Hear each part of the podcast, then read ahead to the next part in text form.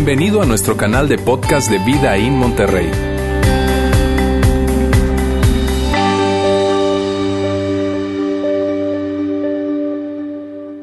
Hoy estamos llegando al final de esta serie, La Era de los Reyes. Durante tres semanas hemos venido hablando acerca, hoy es la cuarta semana, acerca de este tema que es la Era de los Reyes. Ahora, ¿qué es la Era de los Reyes? Hemos hablado acerca de esto y hemos hablado por lo siguiente, fíjense bien. Hemos tomado reyes de la nación de Israel y hemos ido viendo a través de sus vidas algunos principios que, que tengan que ver para nosotros o que puedan de alguna manera ayudarnos a vivir una mejor vida. Y eso es lo que hemos hecho a través de esta serie. De hecho, uno de los factores en común que vemos a lo largo de esta serie es lo siguiente, que estos reyes que hemos visto eh, pareciera que, y definitivamente, no se portaron muy bien, que digamos, ¿verdad?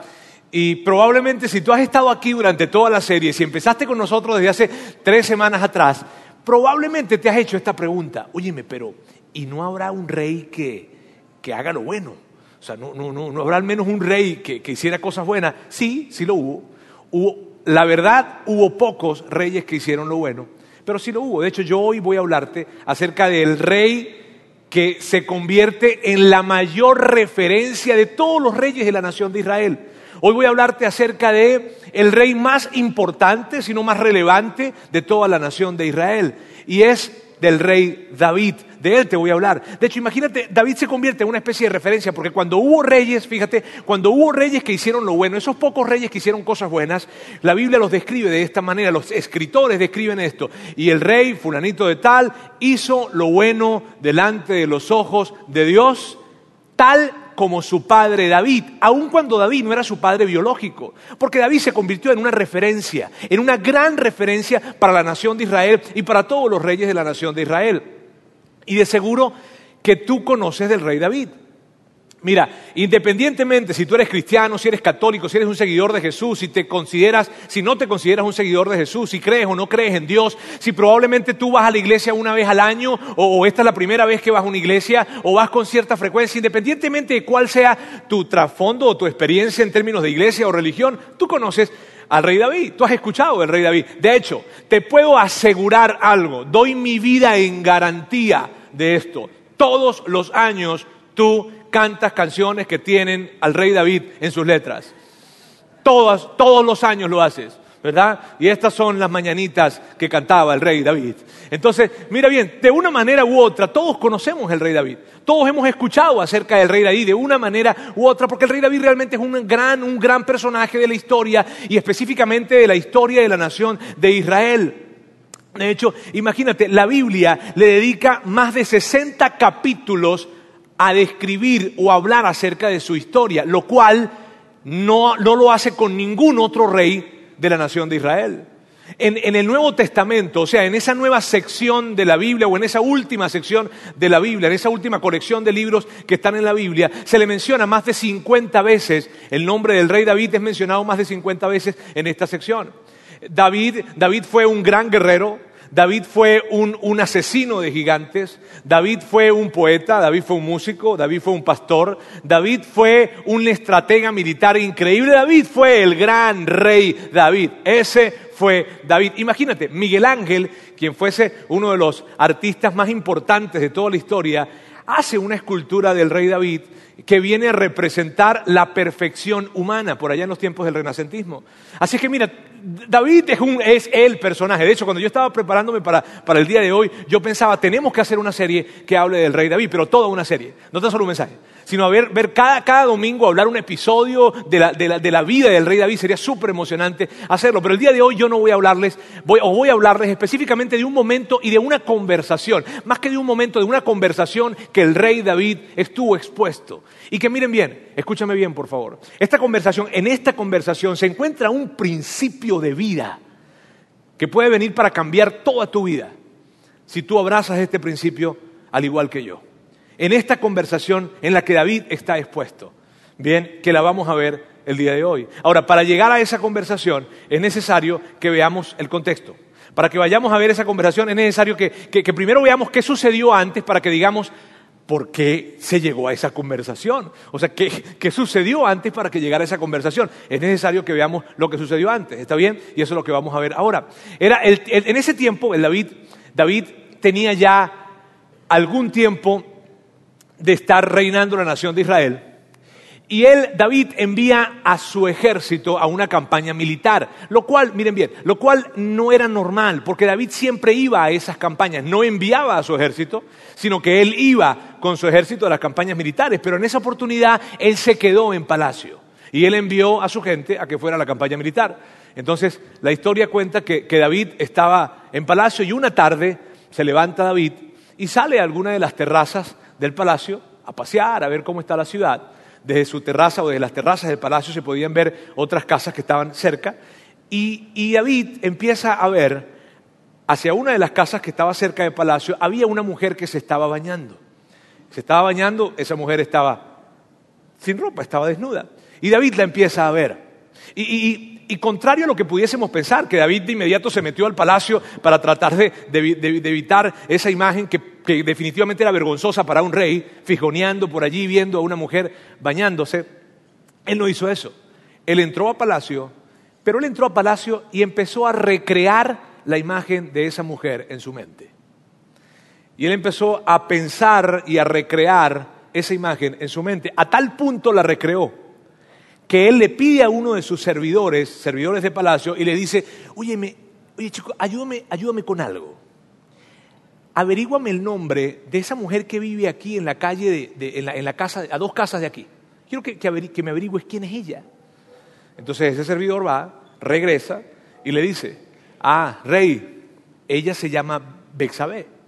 Y ella, ella es la esposa de Urias quien fuese el soldado, quien es un soldado del rey.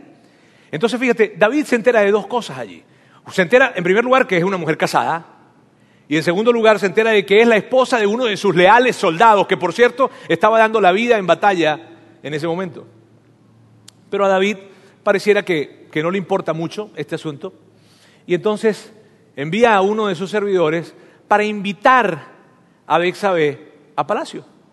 Le envía una notica, una invitación, tómate un cafecito conmigo, no sé, le iba a preguntar qué tipo de champú usas, no sé. Este, total de que él invita. Y cuando le invita, sucede lo que definitivamente tenía que suceder o iba a suceder. Terminan acostándose juntos. Ella se va, va a su casa, él se queda en palacio, que no ha pasado nada. Y varios días después, ella le envía una notica al rey en donde le dice, rey, estoy embarazada. Y allí David dice, ay Dios mío, órale. Entonces David tiene que buscar la forma de solucionar este asunto. Yo sé que parece toda una telenovela esto, colombiana, mexicana, venezolana, no sé, ¿verdad? Pero David dice, tengo que solucionar este asunto. Y entonces David le envía una nota a Joab, quien era el comandante del ejército de la nación de Israel. Bien, y le envía una nota a batalla en donde decía, oye Joab, yo quiero saber cómo está el asunto, cómo va la guerra, ¿por qué no me envías a Urias para que me dé un reporte de la guerra para ver cómo está? Entonces Joab agarra, agarra a Urias y le dice, ve para el rey, el rey quiere saber cómo está la, guerra, ve y le dice cómo está. Urias llega, se presenta ante el rey, le dice, bueno, rey, las cosas van así, así, pa, pa, pa, pa, pa, pa, pa, y luego terminó de hablar a lo que David definitivamente le prestaría muy poca atención porque no le importaba eso.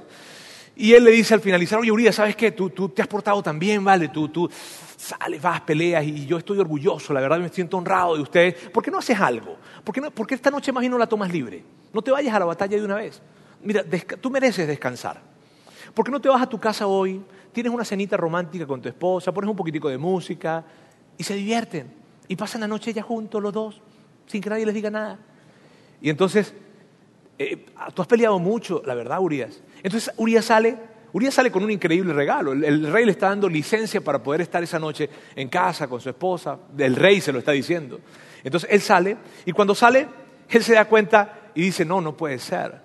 no puede ser que yo vaya esta noche a estar divirtiéndome con mi esposa, uh, ¿verdad? Y mis amigos están en batalla peleando.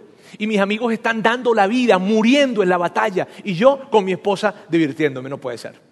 No, puede ser que yo haga eso. Entonces David toma la decisión de quedarse dormido esa noche ahí en el palacio, en la, puerta del palacio donde dormía la guardia real. La guardia real dormía en la afuera, la intemperie. Bien, y él decidió pasar la noche allí como una, como una acción de solidaridad con los compañeros que estaban peleando en la guerra. Al día siguiente, David se entera que que Urias no fue a dormir a su casa, sino que durmió con los guardias. Y dice, no puede ser. Entonces invita a Urias a una carne asada. Santo remedio, las carnes asadas son remedio para todas muchas cosas. Invita a Urias a la carne asada y le empieza a dar vino y vino y vino y vino y vino y vino y vino y vino y le dio mucho vino. Porque lo que quería hacer y lo que definitivamente hizo el rey fue emborrachar a Urias para que luego Urias se sintiera más desinhibido, tú sabes, y entonces fuera a estar con su mujer. Pero Urias pasó por todo esto, sale de, esa carne asada, de ese banquete que le prepara el rey David, y Urias sigue pensando, yo no puedo ir a dormir con mi esposa. Yo no puedo divertirme con mi esposa cuando mis amigos, mis compañeros están dando la vida en batalla. No, vale, no, eso no está bien.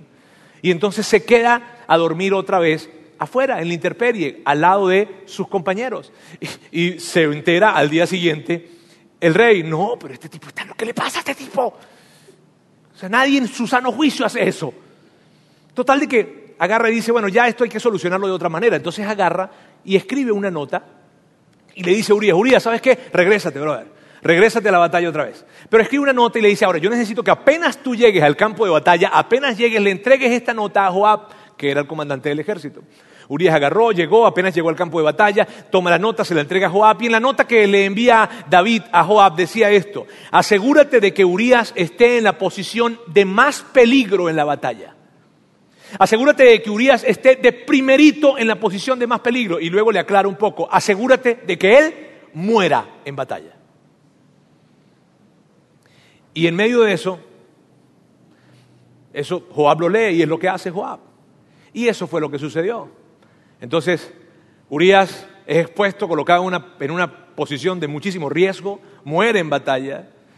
Y luego le llega la noticia a Bexabé y le llega la noticia allí a, a Palacio Urias murió, David, eh, lleno de un sentimiento de compasión por la pobre viuda, ¿verdad? Este, agarra a la viuda y le dice, no, no, no puedes quedarte así como estás, vente, y la hace su esposa, la invita a palacio y la convirtió en su esposa. Y cuando tú escuchas esta historia, tú no puedes creer que David haya hecho eso. Sobre todo cuando entendemos que David es el único personaje bíblico que es descrito de la siguiente forma. Un hombre conforme al corazón de Dios. Y tú dices, ¿qué? O sea, no, no, no, no. Tal vez habían dos Davides en la historia. Pero tú no puedes pensar, tú no puedes pensar ni puedes creer que ese David, el hombre que es identificado en toda la historia bíblica como un hombre conforme al corazón de Dios, termine haciendo eso. Termine, termine cometiendo adulterio, y no tan solo cometiendo adulterio, sino haciendo toda una trama maquiavélica para que muriese el esposo de esta persona. Tú no puedes creerlo. Tú no puedes creer que el escritor del libro de los Salmos, o muchos de los salmos que hay, cuando tú lees los salmos y tú ves los salmos, tú dices, qué bárbaro la relación de este tipo con Dios. Cuando tú lees un salmo, te, animo a que lo hagas. Cuando lees salmos, tú ves que, wow, este tipo tiene una relación con Dios, pero increíble. Tú no puedes creer que quien haya escrito los salmos esté cometiendo esa terrible atrocidad. Y la verdad es que David cometió una mala decisión y luego tomó otra decisión y luego tomó otra decisión y cada decisión fue peor que la anterior. Y amigos, lo cierto es esto. Eh, eh, por más increíble que parezca, miles de años después que esto sucedió con el rey David, es algo que yo no me canso de verlo hoy en día. No me canso de verlo hoy en día. Y no te estoy diciendo algo que leí, estoy diciendo algo que yo veo y que muchas personas se acercan para platicar. Y yo veo personas que por sus decisiones se metieron en tremendas broncas y en tremendos enredos y luego ellos quieren salir de esa situación a su manera, que por cierto fue la misma manera que los llevó a esa situación y a ese problema. Y luego, ¿qué pasa? Que la cosa se enreda más, que el desenlace es peor aún de lo que, de lo que iba. En la vida de David Vemos a David enredadísimo, pero tomó esa decisión, pasan los días, pasan semanas, pasan meses, pasa tiempo. Bexabé está embarazada y probablemente pasó tanto tiempo que David pensó, me la libré. Ya, o sea, bueno, sí, salí de este asunto. Pero la verdad es que no, no había salido de ese asunto. Y sabemos que no había salido de ese asunto por lo que está escrito. Y es lo que tú y yo vamos a leer. Sin embargo, lo que David había hecho le desagradó al Señor.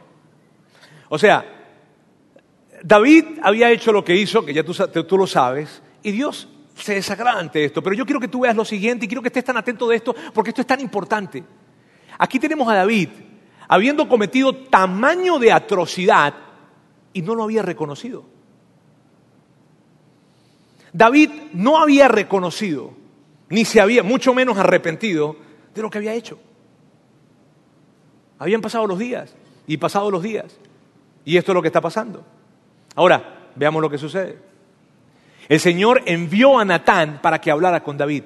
Y este es el cuadro, amigos. El cuadro es el siguiente. Dios está viendo que David acaba de cometer un tamaño de atrocidad enorme. Y luego de que comete tremendo, tremendo error, inmediatamente después de que comete ese error, o inmediatamente de que comete ese error, no, él comete el error, Dios ve, se desagrada increíblemente, y como que pareciera que Dios está esperando a que David caiga en cuenta. Pero pasa el tiempo y pasa el tiempo y pasa el tiempo, y David no reconoce que está mal. David no se arrepiente de lo que está haciendo. Entonces, al ver esto, Dios dice, necesito enviarle un mensaje a David. ¿Qué onda con David? Y entonces él le envía un mensajero. Ese mensajero es Natán. Ahora, ¿quién es Natán? Natán es un profeta. Y Natán, ¿qué, quiénes eran los profetas? Permíteme decirte, los profetas, los profetas eran, eran personas que tenían una función. Y la función era esta, ser intermediarios entre Dios y la nación ser intermediarios entre Dios y el rey. Y cuando Dios quería enviar un mensaje a la nación, o cuando Dios quería enviar un mensaje al rey, entonces Dios lo hacía a través de los profetas, y ese era Natán. Ahora, Natán, Natán eh, le entrega el mensaje a David de una manera magistral. La forma en cómo Natán abordó la conversación es un caso de estudio, definitivamente. Natán se acerca a David, tú puedes leerlo luego, pero esto es lo que sucedió. Natán se acerca a David y le dice, David, rey, tengo una situación que está pasando, ¿me podrías ayudar a resolverla? Entonces David le dice, sí, claro, yo, yo te ayudo. Dice, esto es lo que está pasando. Hay un hombre rico que tiene muchísimas ovejas, tiene muchísimo ganado, tiene, tiene tierras, tiene de todo. Y hay otro hombre que es un hombre pobre, que tiene una sola oveja, una sola. De hecho, este hombre compró esa oveja con mucho esfuerzo y la crió y la crió y la crió y la fue alimentando y alimentando y alimentando. Y de hecho, ese hombre, ese hombre quiere a la oveja como si fuera una hija. Cuando, cuando van a comer, le da del mismo plato, le da del mismo vaso. Imagínate cómo la quiere. Y tal vez tú dices, sí, es lógico, yo no soy muy amigo de, esas, de los animales, entonces no, eso se me hace muy extraño. Probablemente tú estás aquí, tienes tu perrito y dices, sí, claro. Este, pero bueno, el punto es que este hombre amaba a esa oveja, la quería como su hija. Y Natán le está contando a David. Entonces Natán le dice a David, el hombre rico recibió un invitado. Llegó una persona a la casa del hombre rico y, entonces el hombre rico, al recibir a esta persona, sabe que tiene que ofrecerle algo y entonces tiene que hacerle un tipo, un tipo un banquete o algo. Y para hacerle este banquete, pues él necesita matar una oveja. Ahora, él no quiere matar sus ovejas, él no quiere matar ninguna de sus ovejas. Entonces agarra y le toma la única oveja que tiene el hombre pobre para matarla, para dársela al invitado. Y cuando David escucha eso, se saca de onda por completo, se enoja y dice, ¿cómo es posible que haga eso este tipo si tiene tantas ovejas y le viene a quitar la única oveja que tiene, la única oveja que tiene el hombre pobre? Y esto es lo que sucede. Tan grande fue el enojo de David contra aquel hombre que le respondió a Natán, tan cierto como que el Señor vive, que quien hizo esto merece la muerte. O sea, ¿qué, onda con este tipo? ¿Cómo se le ocurre quitarle la única oveja a este hombre? Y, David está tan enojado, tan sacado de onda, tan molesto, que dice, este hombre merece morir. Luego como que se le pasa la rabia, se tranquiliza, ¿verdad? Y entonces da un veredicto más acorde a lo que había sucedido. Y esto es lo que le dice David. ¿Cómo pudo hacer algo tan ruin? Ahora pagará cuatro veces el valor de la oveja. David está tan enojado, pero inmediatamente después que David dice esto, Natán lo mira a los ojos y le dice, Rey, ese hombre eres tú. Y, y yo puedo imaginar esa escena. David, si estaba de pie, se sentó, y está teniendo enfrente, ya, está teniendo enfrente a Natán, ya se le olvidó el hombre rico, se le olvidó la oveja, se le olvidó el hombre pobre, se le olvidó todo sabe que se trata de él. Y David probablemente está en un silencio y en unos segundos que pudieron ser horas para él. Y Natán con sus ojos firmes viendo a David, le dice esto, Así dice el Señor Dios de Israel. Yo te ungí como rey sobre Israel y te libré del poder de Saúl. Te di el palacio de tu amo y puse sus mujeres en tus brazos. También te permití gobernar a Israel y a Judá. Y por si esto hubiera sido poco, yo te, yo te habría dado mucho más. ¿Por qué entonces despreciaste la palabra del Señor haciendo lo que le desagrada? Asesinaste a Urias elitita para apoderarte de su esposa. Me despreciaste al tomar la esposa de Urias elitita para hacerla tu mujer. Amigos, y es en ese momento donde David le cayó el 20. Es en ese momento donde David se dio cuenta el tamaño de la atrocidad que hizo. Él hombre conforme al corazón de Dios. El escritor del libro de los salmos. El hombre que te, sorprende cuando tú ves la manera en cómo habla acerca de Dios. Él, él mismo, allí es donde él se da cuenta de la atrocidad que había cometido y que tú y yo decimos, ¿cómo pudo llegar a eso? A cometer adulterio y asesinato. Y lo que a mí más me sorprende es lo siguiente, que no lo reconociera. Y yo quiero, yo necesito recalcar esto. Y necesito recalcarlo por lo siguiente, amigos. Porque puede, puede que tú digas, oye, yo no podría hacer eso. Puede, que tú digas, yo sería incapaz de hacer esto. Si, es verdad que, bueno, yo, yo, yo no es que soy muy bueno, pero, pero tampoco soy tan malo como para llegar a hacer eso. O sea, maquinar un asesinato. Yo, yo, yo, no, yo no podría. Y es importante que sepas que la historia de David no es la historia de un hombre malo haciendo cosas malas. La historia de David es la historia de un hombre muy bueno haciendo algo muy malo. Y con esto, ¿qué es lo que yo quiero que tú y yo podamos ver? Que ni tú ni yo estamos exentos a eso. Que ni tú ni yo estamos exentos a cometer locuras con nuestra vida, esas locuras que jamás creeríamos que llegaríamos a cometer, esas locuras que vimos a otros cometer y que dijimos, yo jamás haría eso. Pero tú y yo no estamos exentos a eso. Y puede que tú tengas años siguiendo a Jesús, o años yendo a una iglesia, o esta sea tu primera vez. Y puede que te conozcas la Biblia para atrás y para adelante, o puede que no te conozcas nada. Pero nada hace la diferencia con respecto a esto. Tú y yo no estamos exentos a eso. Y yo quiero que tú estés consciente de esto y que tú y yo podamos estar conscientes de eso. ¿Por qué? Porque podemos llegar a cometer muchas locuras. Locuras probablemente que tienen que ver con el manejo de tus finanzas. Y estar gastando y haciendo locuras con tus finanzas, metiéndote en deudas, dejándote llevar por la presión social que hay en esta ciudad y entonces cayendo y, comprando, buscando, tener, haciendo, en fin, o no. O probablemente las locuras que cometes con tu, con tu dinero o con tus finanzas es, es, es, lo contrario, es que tú cierras las manos. Y cuando se trata de dar a algo, a dar a alguien, no las abres, sino que las mantienes cerradas. Y te quiero decir algo, si esa es tu actitud, te aseguro que cerca de ti hay gente a la que le estás haciendo daño.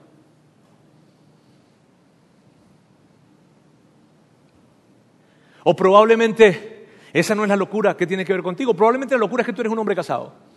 O tú eres una mujer casada. Tú eres un hombre casado. Y entonces estás teniendo una interacción relacional con alguien, con otra mujer, que no está bien. Y estás teniendo conversaciones que no están bien. Y estás teniendo contacto y comunicación que no está bien. Y te estás viendo con ella, lo cual no está bien. O probablemente no, eres una mujer casada y, lo que estás haciendo es que cada palabra que tú le expresas a tu esposo es una falta de respeto constante y continuo. O probablemente la locura que puedes llegar a cometer tiene que ver más bien con el contacto con el alcohol. Y una se convierte en dos, y dos se convierte en tres, y tres se convierte en cuatro, y cuatro se convierten en diez. Y cuando se trata de alcohol, tú no puedes parar. Tú no puedes parar. Tú no sabes hasta dónde. Tú dices, no, yo sé hasta dónde, pero no. El alcohol viene para afectar la forma en cómo tú piensas y cómo tú actúas. Y, haces cosas, cuando estás en contacto con el alcohol, haces cosas que no harías si no estuvieras en contacto con el alcohol. O probablemente se trata de, las amistades. Y tienes amigos que, no, le agregan valor a tu vida, que, que no le agregan algo de valor realmente, sino que más bien hacen que tomes decisiones que no están muy bien y hacen que inclusive vayas a sitios que probablemente no están muy bien. O tal vez tiene que ver en la manera como tú reaccionas, ¿sabes? Eres una persona que cuando reacciona ante ciertas situaciones, reaccionas de una manera sobredimensionada. Y, y, es una explosión de ira. Y tus hijos te están viendo, y tu esposa te está viendo, y gente alrededor te está viendo, y le estás haciendo daño a la gente que más amas. Y, y yo quiero aclarar esto. Miren bien. Yo no quiero que tú vayas a pensar que lo que yo estoy diciendo acá, porque puede que tú, mira, puede que sea la primera vez que tú vienes a una iglesia. Y, tú, y tal vez tú me digas a mí, bueno, Roberto, lo que tú estás diciendo es algo que yo esperaría que me dijeran en una iglesia, ¿cierto? Que no, no tengas cuidado con el alcohol, que, que cuidado con las mujeres, que cuidado con los amigos. Probablemente tú puedas pensar eso. Pero yo quiero aclararte esto. Esto no se trata de religión. Esto se trata de sentido común. Porque así es la vida. O sea, dime algo. Dime, si tú eres un hombre casado y estás coqueteando con una mujer, ¿Qué tú crees que le va a hacer eso a tus hijos? ¡Ah, papá, qué ejemplo tan bueno me das. Tu esposa se va a alegrar. Ay, mi amor, qué bueno que todavía sigas manteniendo ese tipo de coqueteo que lo tenías en el noviazgo.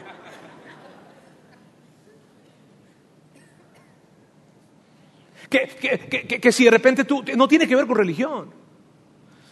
Que si tú estás tomando y tomando y tomando y no sabes cuándo detenerte, sino que haces que el alcohol venga para afectar la forma en cómo tú actúas, viejo, eso no le ayuda a nadie. Y eso no tiene que ver con religión, eso es sentido común. Entonces, yo no quiero que tú vayas a pensar que esto era supuesto de que me lo dijeran en una iglesia. No, no. Ahora, el asunto con esto es que tú y yo estamos expuestos a esto y yo jamás podría colocarme en un papel o en un lugar en el que dijera, cuídense por favor. No, cuidémonos porque juntos estamos expuestos a esto. Y entonces probablemente tú digas, Roberto, ¿y qué puedo hacer?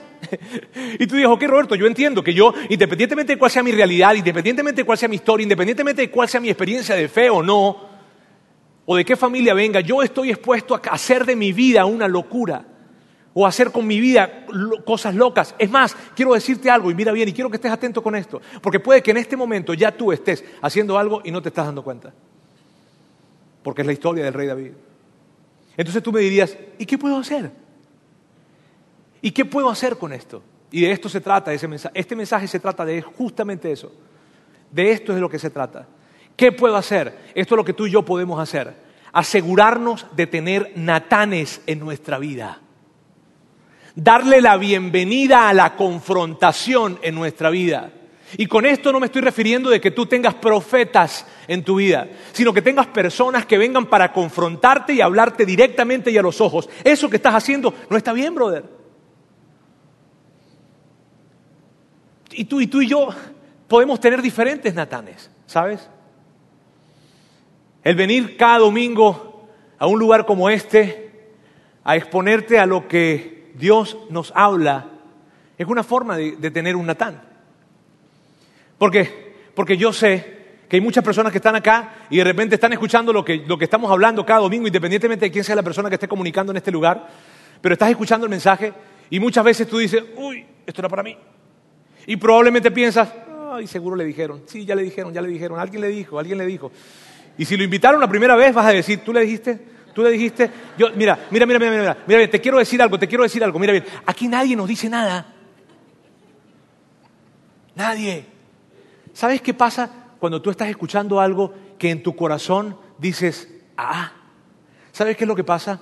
Que Dios tenía algo que decirte y te lo está diciendo a ti directamente a tu corazón. Y por eso lo sientes de esa manera. Y la persona que tienes al lado probablemente no lo siente igual, pero es que el mensaje es contigo. Y esa es una forma de tener natanes. Otra forma de tener natanes son amigos, ¿sabes? Amigos que tienes cerca.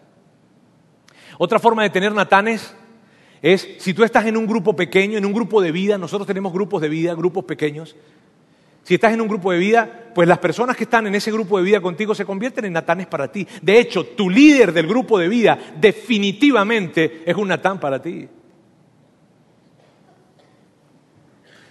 Puede que, puede que un natán para ti pueda ser tu familia, tu esposo, tu esposa, tus padres, y con muchísimo dolor lo digo, tus suegros. Pero sí. Ahora el punto es este, miren bien. Amigos, el punto es este, yo no quiero, yo no quiero que te vayas a distraer con esto, mire bien. Lo importante acá es que tú y yo entendamos que necesitamos la confrontación en nuestras vidas. Necesitamos ser confrontados. Tenemos que abrirle las puertas a la confrontación a nuestra vida, porque si nuestra vida, si nosotros no estamos siendo confrontados, nuestra vida, les aseguro, va en una dirección equivocada. Si la confrontación no está presente en la vida de alguien, hey, tu vida está corriendo peligro. Te quiero, te quiero expresar esto de la mejor forma posible. Si tú y yo no estamos conscientes de que necesitamos la confrontación. Y el asunto es que la confrontación no nos gusta. El asunto es, que, es que la confrontación nos irrita. El asunto es que yo no quiero que alguien, pero si tú no te aseguras eso, yo te aseguro a ti de que el camino de tu matrimonio, de tu, figura como padre, de tu figura como, un hombre que maneja finanzas o como una mujer que, que, también las maneja, en fin, la figura que tengas, independientemente cuál sea, va a un rumbo que es demasiado peligroso. Porque si no hay confrontación, si no estamos expuestos a la confrontación, hay mucho riesgo. Y mira bien, a mí no me importa si tú tienes 50 años en la iglesia. A mí no, eso no tiene que ver con que tú sepas mucho de algo, tengas mucho... No, no, no, no, no, no, no. La confrontación está presente y te voy a explicar por qué. Algunas personas, y esto tiene que ver más con gente de iglesia, ¿está bien? Que dicen cosas como la siguiente, a mí Dios me habla personalmente. Te voy a explicar algo. Según lo que la Biblia dice, no es así. Sí, claro que te puede hablar personalmente, pero Dios le habla al hombre a través del hombre. Entonces, es necesario que tú y yo nos aseguremos de tener natanes en nuestra vida. Esta es una lección que yo aprendí hace tiempo ya, hace unos 20 años aprendí esa lección. No quiere decir que la superé, ¿eh? pero te puedo decir que la aprendí. Yo estaba con un amigo, en ese tiempo soltero, mucho más apuesto. Eh, estaba con un amigo y, plantamos una iglesia, una iglesia linda. Él y yo, mira, con, nuestro dinero, con nuestro tiempo, con nuestros recursos, plantamos esa iglesia, una ciudad pequeña llamada Cabudare, en Venezuela. Y, él y yo, eso fue increíble. O sea, lo hicimos al principio en su casa, luego lo hicimos en, una cosa ahí, ni te imaginas. Pero el punto fue que levantamos la iglesia, ya estaba una iglesia mejor, estaba más robusta. Y, de repente yo era, yo, yo era, él era el pastor principal y yo era una figura que se conoce en la iglesia, en algunas iglesias se conoce con este nombre, copastor, que es algo así como que el que está al lado del pastor.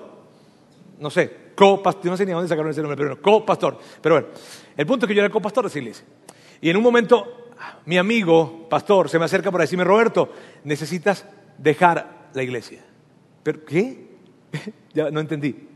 Necesitas soltar el lugar que tienes como líder en esta iglesia y dejarlo. Y ¿qué? ¿De qué estás hablando? espera, espera. Esta iglesia la plantamos juntos, viejo. Todo lo que ha sucedido aquí ha sucedido porque nosotros le metimos los kilos a esto y yo he estado recorriendo camino contigo. Yo soy el copastor de esta iglesia. ¿Cómo me dices que, suelte el, lugar que yo tengo en este lugar? El asunto era este. Yo era soltero, les digo, y yo tenía una gran inestabilidad emocional. Eso hacía que yo tuviese una novia, otra novia, otra novia, otra novia y otra novia. Ahora, yo nunca las tuve al mismo tiempo eso sí respetaba yo. Este, terminaba con una, empezaba con la otra, terminaba con una, empezaba con la otra. Espérate un momentito que necesito terminar un asunto allí, terminaba el asunto y empezaba la otra. Y así iba mi relación. Ahora, te podrás imaginar cómo te sientes tú cuando sabes que el líder espiritual de tu iglesia tiene esa actitud. Oh, ¡Qué carácter tan grande tiene ese hombre! ¡Ay, estoy tan feliz de estar en esa iglesia! No, corre de ese lugar. Y eso fue lo que empezó a pasar. La gente empezó a hablar y empezó a irse. Y empezó a hablar acerca de mí. Empezó a decir, y yo no podía creerlo. Y yo decía, ¿pero por qué? Porque yo decía, no está mal. No está mal, porque yo no es que las tengo al mismo tiempo. Yo no le estoy diciendo infiel a nadie. Yo termino un asunto y empiezo el otro. Este, y, escúchame, escúchame, yo creía eso. Pero cuando mi amigo viene y habla conmigo y me confronta y luego me dice, ¿sabes qué, Roberto? Tú deberías hablar con otra persona más porque no estamos avanzando en esta conversación. Y era una confrontación dura para mí. Y yo le digo, ¿con quién quieres que hable? Entonces él me dice que fuera a hablar con un amigo que era pastor también, que era psicólogo, conocido en la ciudad, quien se convierte en mi mentor luego, y yo voy a hablar con él. Y me acuerdo que en esa primera conversación que tuvimos él y yo, y probablemente yo te he hablado acerca de esto, pero en esa primera conversación que tuvimos él y yo, él me miró a la cara después de escucharme y me dijo, Roberto, necesito decirte algo. Si dime, tú no tienes la capacidad de hacer feliz a ninguna mujer y tú no dignificas la hombría.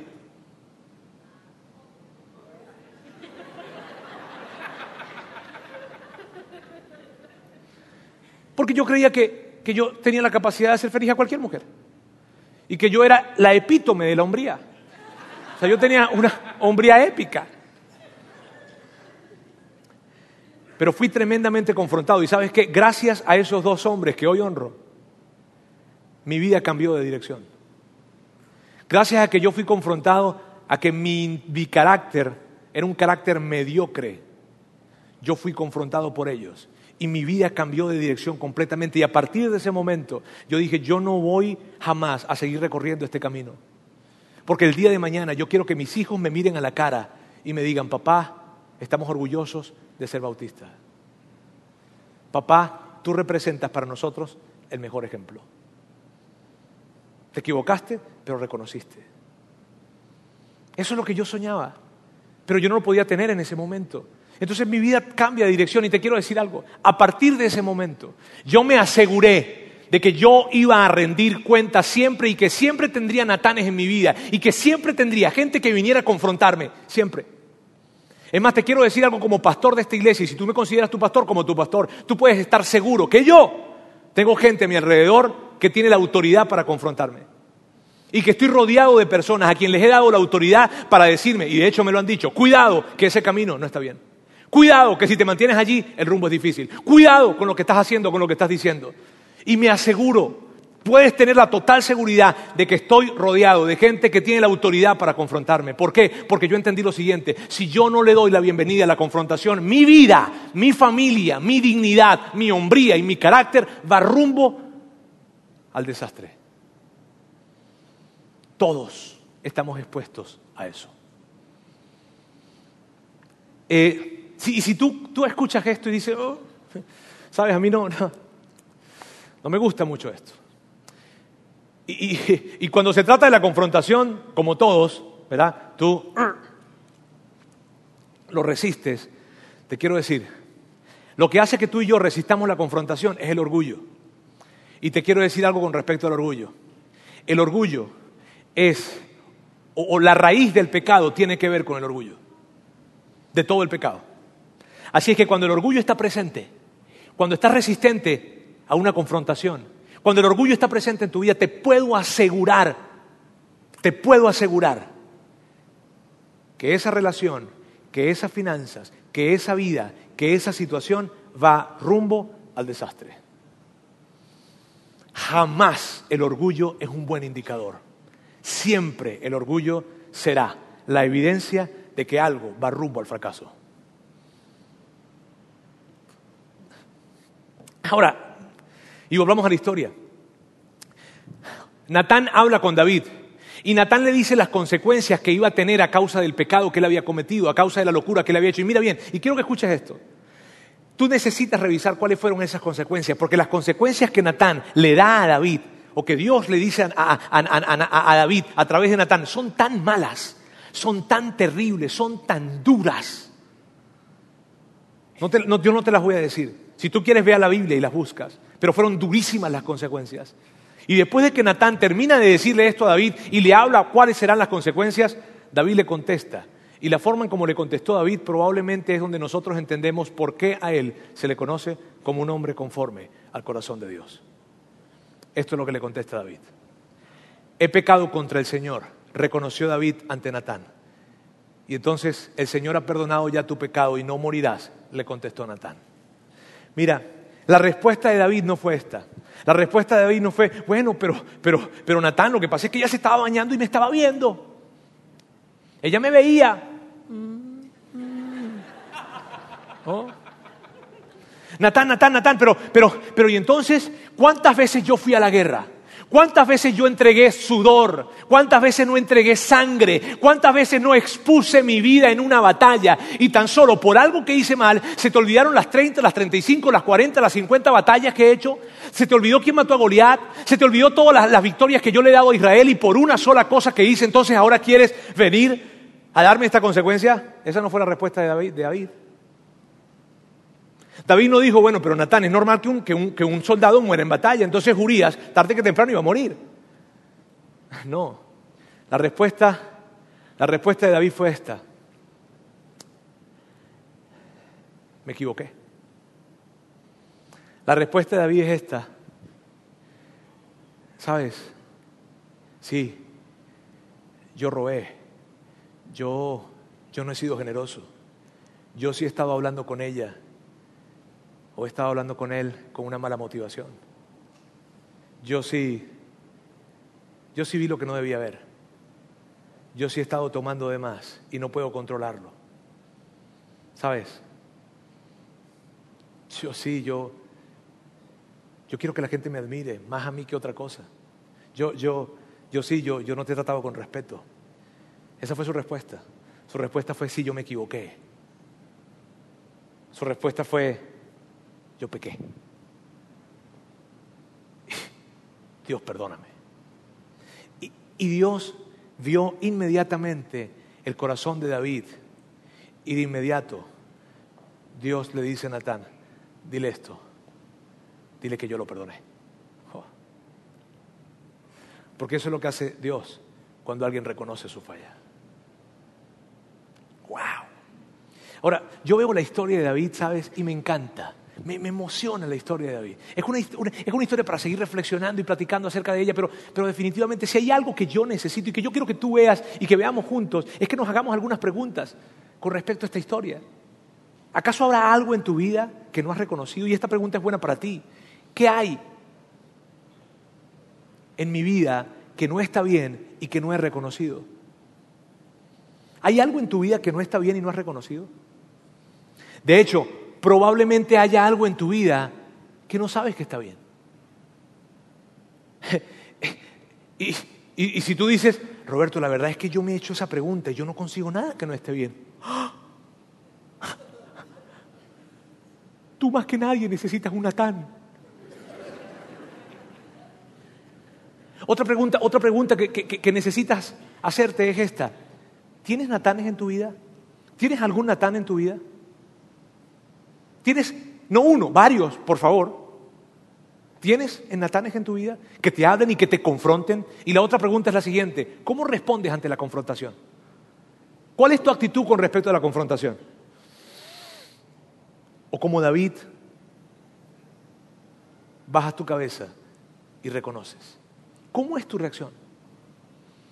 Porque amigos, miren bien, esto es lo que yo sé y que yo quiero que tú te lo lleves hoy para tu casa y que, y que, y que, y que lo postees en tus redes sociales si quieres, en fin, pero esto es lo que yo sé. Y quiero que te lleves esta frase.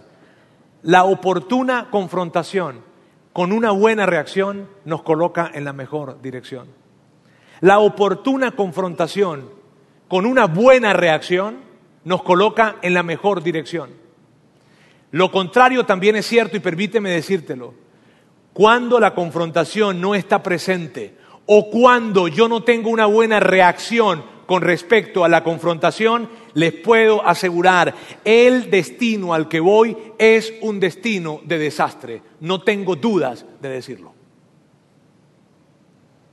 Amigos, lo que, la aplicación de este mensaje es lo siguiente. Por favor, asegúrense de tener natanes.